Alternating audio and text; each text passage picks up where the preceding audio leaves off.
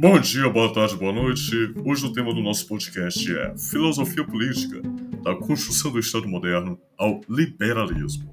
Bom, meu nome é Silva e sou da turma de Eletromecânica 3. Iremos tratar a seguir um pouco mais sobre esse tema muito importante na nossa filosofia. Fique conosco e aguarde.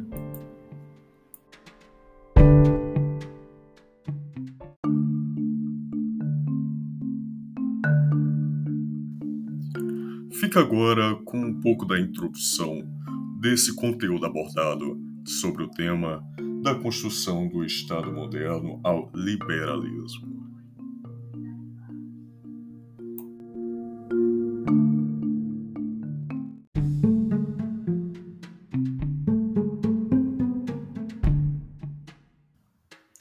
Bom, falando agora um pouco sobre o início, né, o início desse tema central aí, podemos começar falando sobre a, sobre a execução de Robes, Robespierre, né, e também dos seus companheiros, né, já que ele não, não atuava sozinho, né, tinha seu companheiro, seus companheiros.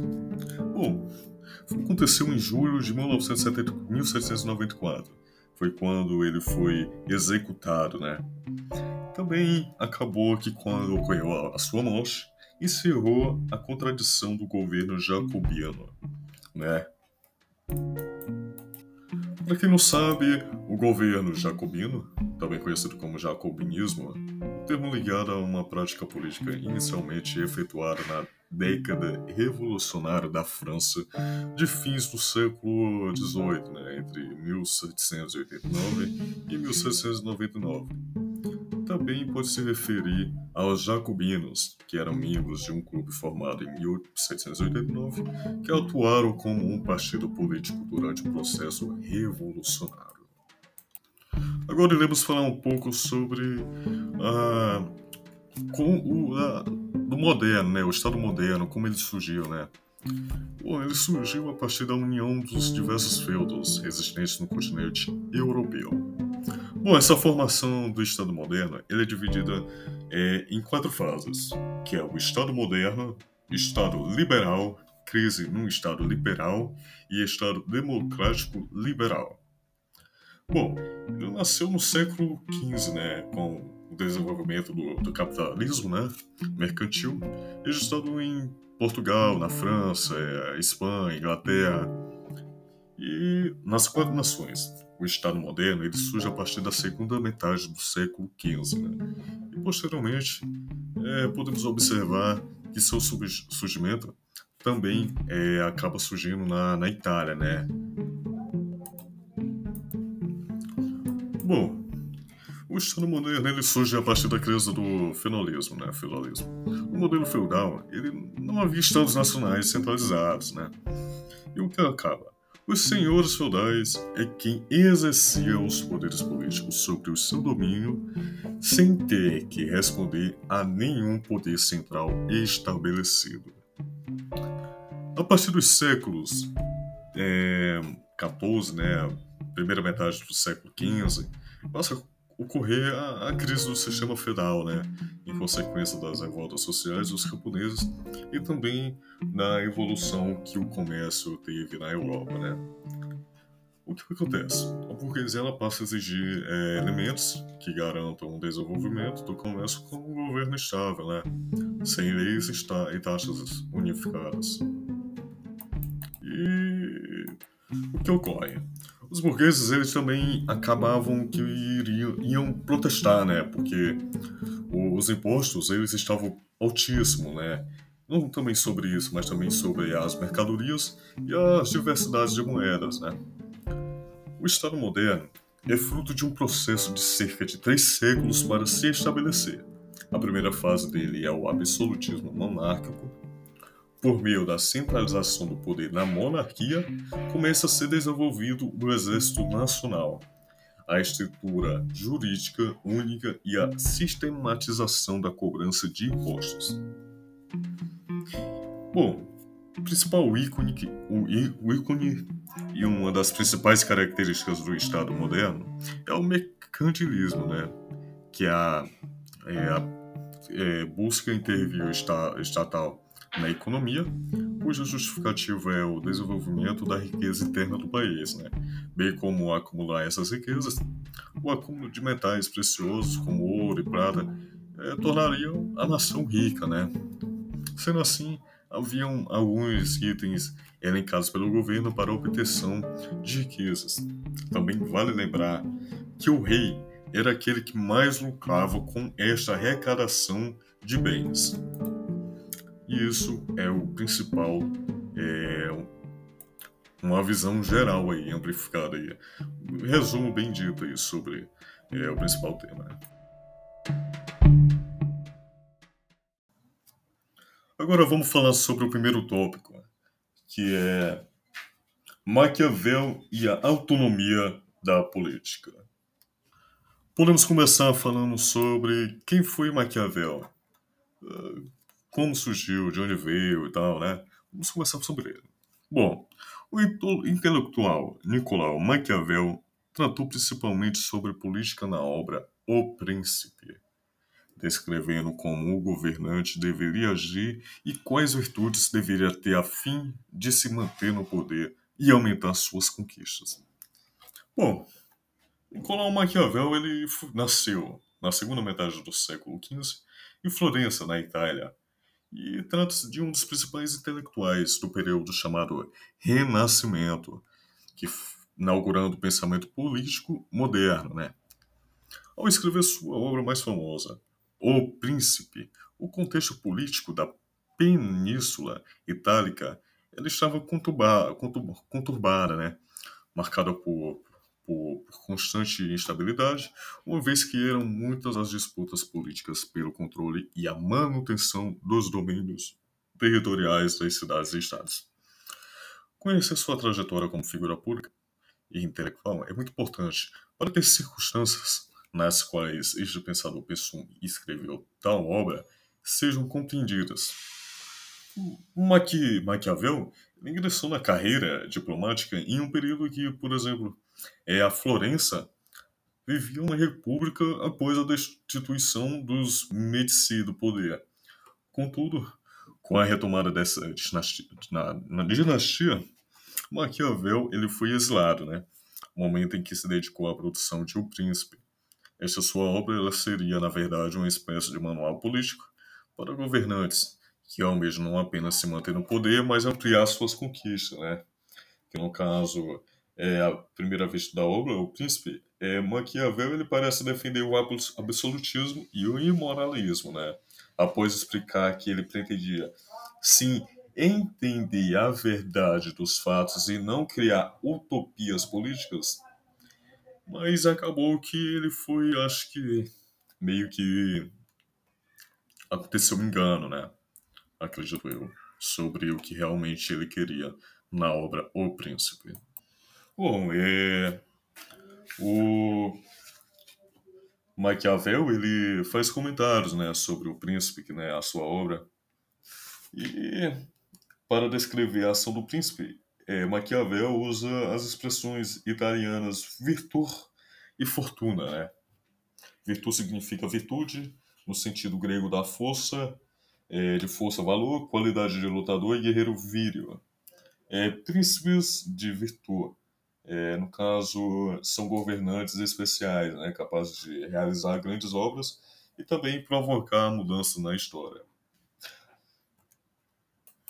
Bom, mas de onde vem o nome é, autonomia da política, né? Por que autonomia da política faz parte de Maquiavel?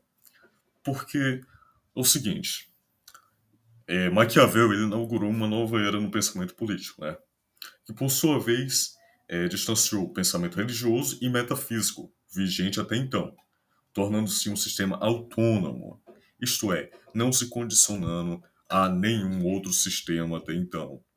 E foi daí que veio o nome autonomia da política, que isso quer dizer que a política é, de Maquiavel era autônoma, né? ou a política pela política, não se atendendo, é, atendo a nada prescrito né, autonomamente, e nem a ética cristã. E o mais importante para esse pensador era preocupar-se com a verdade efetiva das coisas e não com como elas deveriam ser, né? Era isso que é, Maquiavel pensava. Bom, e é isso. Falando um pouco aí sobre é, Maquiavel e a autonomia da política. Não vou, vou poder mais falar, porque senão é, o podcast vai ficar bem longo, porque ainda tem bastante tópico a ser criado. Aguarde os próximos assuntos que será abordado aí. Bom, falando agora sobre Hobbes, Hobbes, né? E o poder absoluto do Estado, né? Bom, para começar falando sobre isso, podemos falar que possuem é, variação nas definições, né? Porém, a soberania ela sempre está ligada à autoridade suprema. E é nesse sentido que Hobbes afirma que o poder do soberano está acima de tudo e todos acima de leis e até mesmo da Constituição, tornando-se assim um poder absoluto e indivisível. É Mister deixa cá, deixa cá aqui. Antes de mais nada, o Leviatã é uma resposta para o caos social e político devido pela sua geração, né? E o objetivo principal da obra é construir uma justificativa para a soberania, né? Grande defensor do absolutismo, Robes, ele defende essa forma de governo utilizando argumentos lógicos e estritamente racionais, excluindo quaisquer preconceitos ou argumentos religiosos. A sua teoria baseia-se na ideia de que é necessário um escudo soberano para controlar a todos e manter a paz civil. Em outras palavras, Thomas Hobbes ele começa descrevendo os homens convivendo em Estado, sem Estado, né? Chamado também de Estado natural, para depois justificar a necessidade deles. Bom, vale lembrar também que o Hobbes ele viveu em século turbulento, né? Abalado por desavenças entre reis e parlamentos e por guerras civis. Bom, para Hobbes, Hobbes o Estado ele encontra-se personificado, né? É, na figura do soberano. Sua principal função é garantir o perfeito funcionamento é, da, da, tal sociedade, né, evitando a qualquer custo um, uma guerra de todos contra todos, né, os cidadãos, pá, pá, pá. Bom, o homem ele deve é, ele deve renunciar, né, do seu poder individual e cedê-lo para um único, único, único soberano. Esse soberano, com, com, a, com essa posse do poder, é, ele pode ter o poder entre todos os homens. Funcionário como agente de. Funciona, é, funcionário, fun, funcionaria como agente de manutenção de ordem da sociedade, né? Assim, Thomas Hobbes define o Estado, né? Ele deixou uma frase cuja é o seguinte, eu vou destacá-la aqui. Uma pessoa de cujos atos uma grande multidão, mediante pactos recíprocos uns com os outros, foi instituída por cada uma como autora, de modo ela poder usar a força e os recursos de todos, da maneira que considerar conveniente para assegurar a paz e a defesa comum. Roberts, 1988. Bom, é, como é descrito por Hobbes, é a seguinte: o soberano, soberano é a fonte de toda a justiça, né? Nada do que ele fizer pode ser considerado injusto, né? Porque pá, ele é o soberano, ele que manda em tudo, né? Em todos. E a vontade do soberano ele deve ser aceita como a vontade geral no que diz respeito às decisões, por as mesmas, as mesmas asseguram, asseguram né, a harmonia social e, por extensão, a é, preservação da vida de todos os cidadãos. E isso foi um pouco aí falado sobre Hobbes e o poder absoluto do Estado, né? Também Hobbes, que aí é, é ele foi, Thomas Hobbes ele foi um matemático, ele foi teórico, político e filósofo inglês, né? Autor de Leviatã, que foi citado logo anteriormente, e do Cidadão. É, e é isso. Foi um pouco aí também de Thomas Hobbes. E agora vamos para o próximo tópico. Bom, agora iremos tratar é, sobre o tópico 3, que é a teoria política de John Locke e o liberalismo. Para começar, vamos lá, né? Bom, primeiramente Locke e o pensamento liberal. O liberalismo político que foi inaugurado por Locke foi um dos pontos mais destacados do iluminismo do século XVIII, né? O questionamento de, do direito divino dos reis e a defesa de sistemas representativos como formas de governo foram lançados por Locke no final do século XVII e extensivamente abraçados pela maioria dos pensadores que, iluministas que seguiram, né, que seguiam ele, ele na época, né, pá, pá, pá. John Locke era um defensor de que as regras políticas estivessem alinhadas com as leis naturais do mundo. Nesse sentido, qualquer poder estatal que não garantisse a vida dos cidadãos e o direito à propriedade privada não seria legítimo. Fato inédito até então, né? Porque Locke foi um dos primeiros a defender abertamente o direito da população, né? De depor o chefe de Estado caso ele, ele este atente contra os direitos fundamentais, né? Caso fizesse algo errado, é, os cidadãos teriam o direito de ir lá e depor contra o mesmo, né? E isso é o liberalismo. Locke ele não aceitava ah, os postulados fundamentais de Hobbes, né? É a guerra de todos contra todos, né? E o homem lobo do homem, né? Porque ele aparecia ser de paz e harmonia entre todos os homens. O estado de natureza obesiano, sendo todos os homens por natureza livres, iguais e independentes, ninguém poderá ser subtraído a esse estado a, sub, submetido ao poder político de outro, né? Sem o seu consentimento, dizia Locke. Daí a passagem desse estádio a ser sociedade, né? Para fazer-se através de um acordo entre todos os homens, um pact ou contract, né? Em que não havia renúncia de direitos naturais como entendia Robes, né? Porém, a submissão à determinação da maioria, que limitava e restringia os direitos naturais em favor da comunidade através de um governo consentido. E a obra de Locke foi aperfeiçoada por Rousseau, né, com seu contrato social, que estabeleceu uma forma de associação que defendia e protegia é, de toda forma como as pessoas e os bens de cada é, associado, e pela qual cada um unido, é, se uniram, é, não obedecia senão a si mesmo, né? É, e é isso. Também em sua obra sobre o governo civil em 1690, que faz a é, justificação é, sobre a Revolução Inglesa de 1688, desenvolveu Locke os seguintes princípios. O homem não delegou ao Estado senão os poderes de regulamentação das relações externas na vida social, pois reservou para si uma parte de direitos que são indelegáveis. E é isso. As liberdades fundamentais do direito à vida, como todos os direitos é, inerentes à personalidade humana, é, são anteriores, superiores ao Estado, né?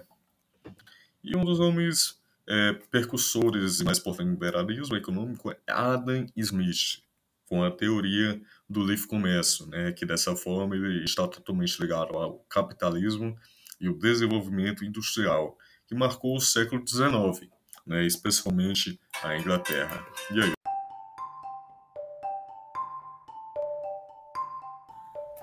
Ouça agora em nosso podcast Montesquieu e a Autonomia dos Poderes. Fique conosco.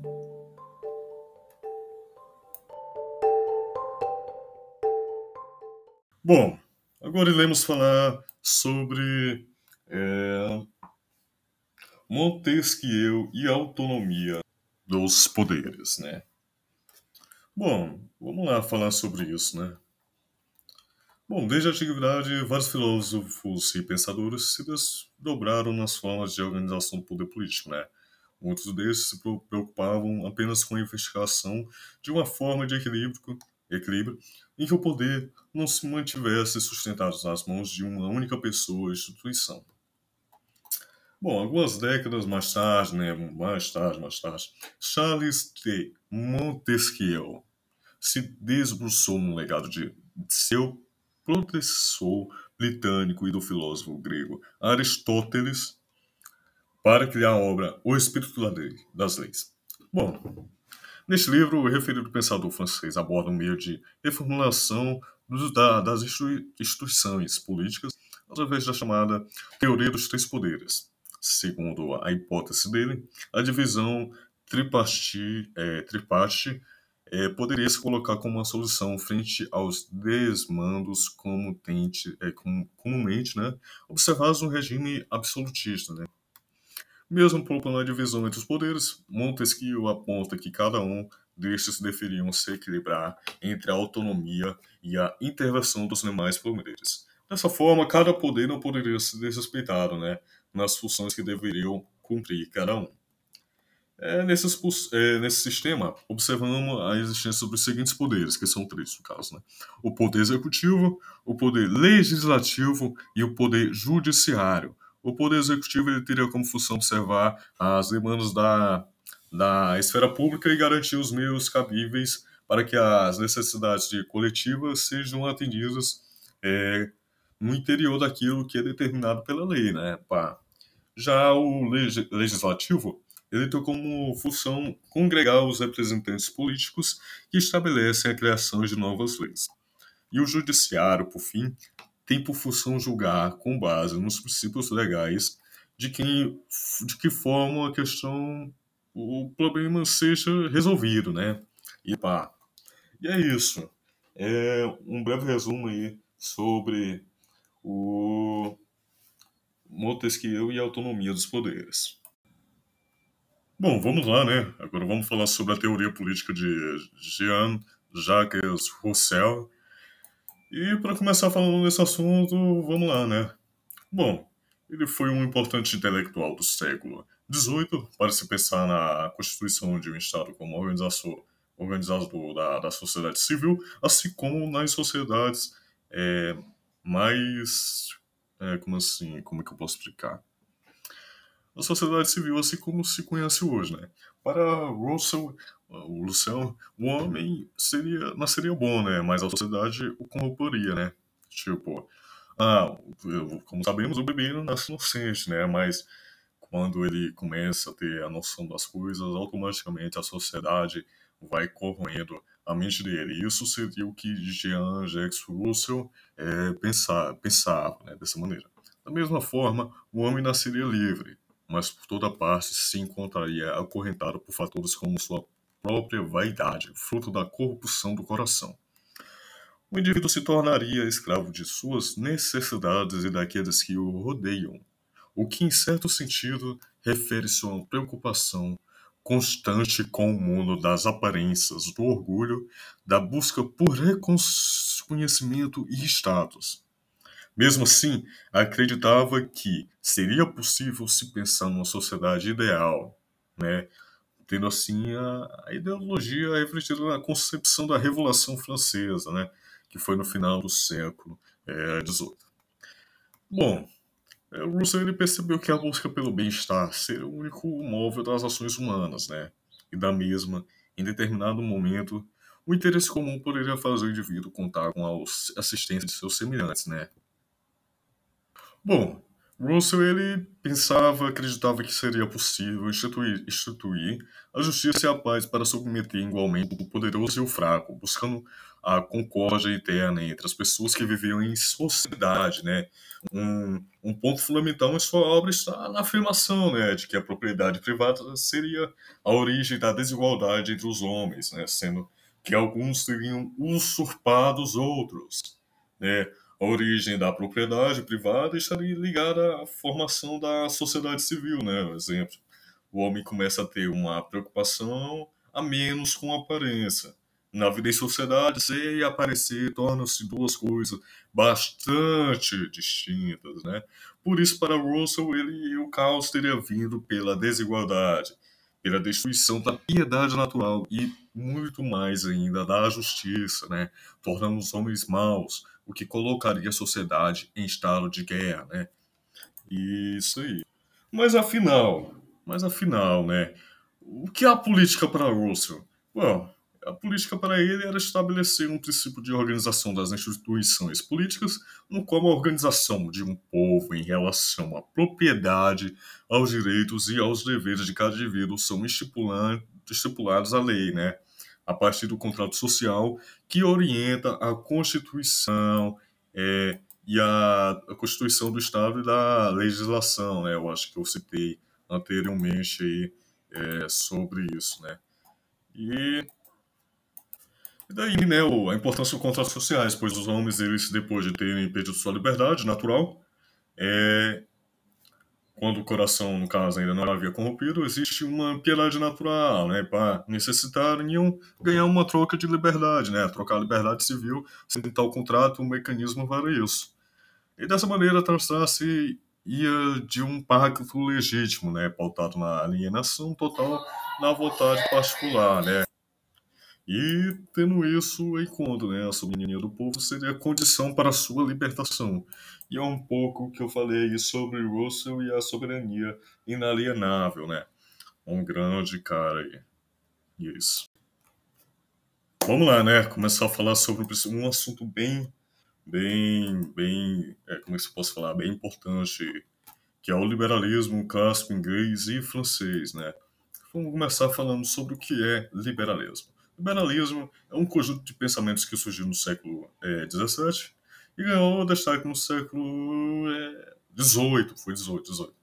O seu apogeu ele correu após a Revolução Industrial, né, no século XI, no século XVI. Basicamente, a visão liberal é, de um mundo onde o mundo consiste em enxergar que todos os seres humanos são dotados pela capacidade para o trabalho, intelectuais e que todos têm direitos naturais a exercer a sua capacidade, né? Dessa maneira, o Estado não tem o direito de interferir na vida e na liberdade individual de cada cidadão, né? Ou seja, aí vem um nome, né? Liberalismo, né? Que é igual liberdade, liberdade. É... E é isso, né? É aí que vem o nome liberalismo. As principais características são é, que, como um todo, né, ele visava acabar com a opressão do chamado antigo regime, né, que eram as monarquias é, absolutistas que dominavam é, durante muito tempo, né, que eles dominaram, é, que eram as potências europeias, né, naquela época. Para os liberais, o ser humano era dotado de direitos iguais, naturais. E pensamento também que foi herdado do filósofo inglês, é, citado também anteriormente, John Locke, né, que assegurariam o direito de todos os cidadãos de participar da política e da economia, de trabalhar, acumular riquezas e também de adquirir uma propriedade privada. Bom, para os existem é, alguns tipos de liberalismo, né? Podemos citar entre eles o, né, o liberalismo clássico, né, que ele pode ser dividido em liberalismo político e o econômico, né, o liberalismo econômico. Eles são chamados de liberalismo clássicos aqueles que surgiu dos ideais de filósofos liberais do século é, e XVII, né, que foi contra um antigo regime a favor da livre iniciativa individual da economia. O político, o pensamento liberal, é, em geral, ele visava acabar com a opressão estava sobre a vida das pessoas em seus aspectos, aspectos políticos né, e também econômicos. Já o, o liberalismo econômico é, foram ideias do filósofo e economista inglês Adam Smith, que eu também citei anteriormente, né, que predominaram para estabelecer as diretrizes desse novo pensamento econômico, né, que no caso consiste no entendimento de que o Estado não deve interferir é, na, na economia, né, e pois esse, essa deve ser feita a partir da livre iniciativa dos cidadãos, né, que devem ser livres para produzir e fazer comércio, sendo responsáveis por si mesmos, né, no caso eles mesmos fazer suas economias.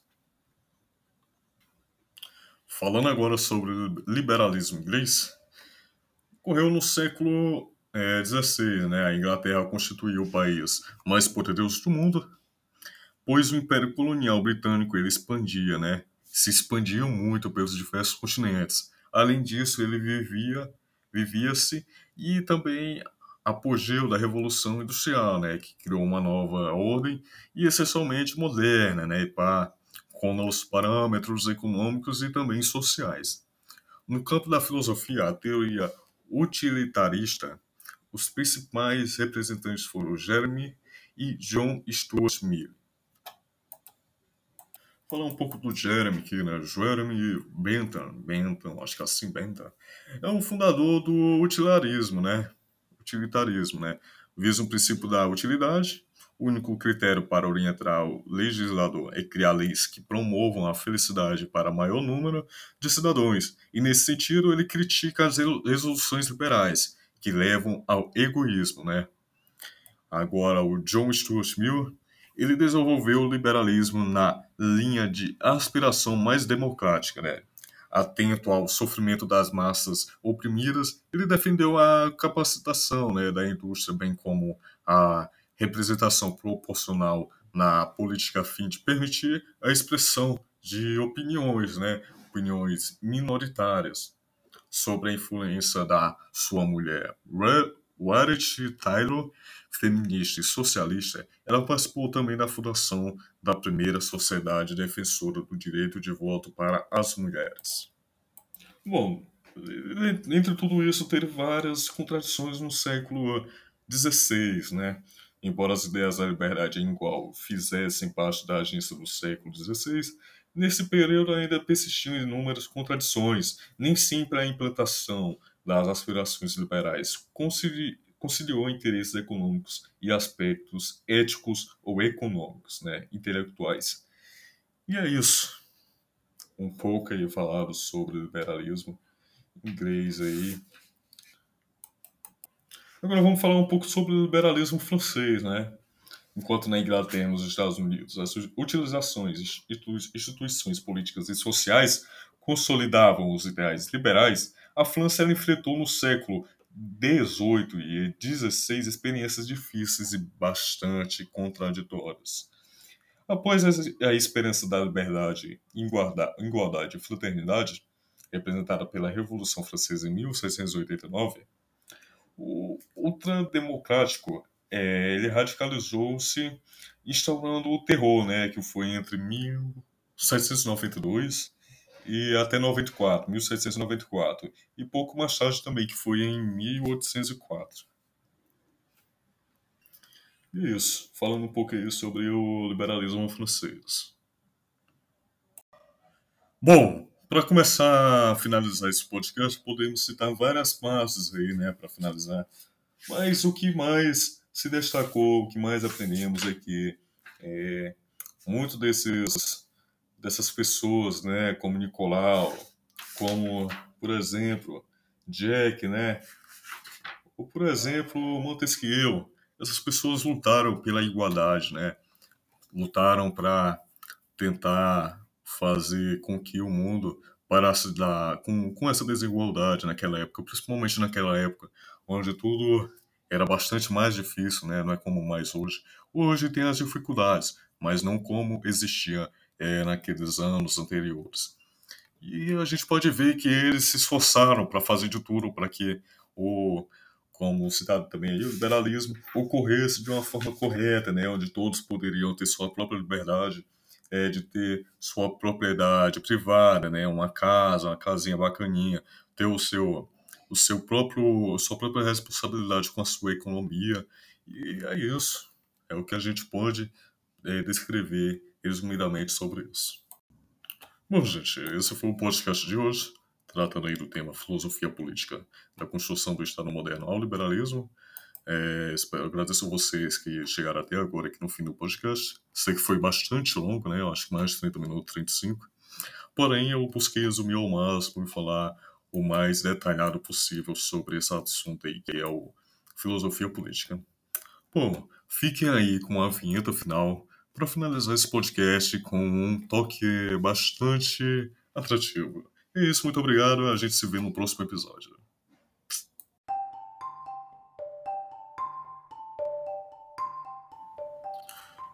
Bom, e esse foi o nosso episódio aqui de hoje, né?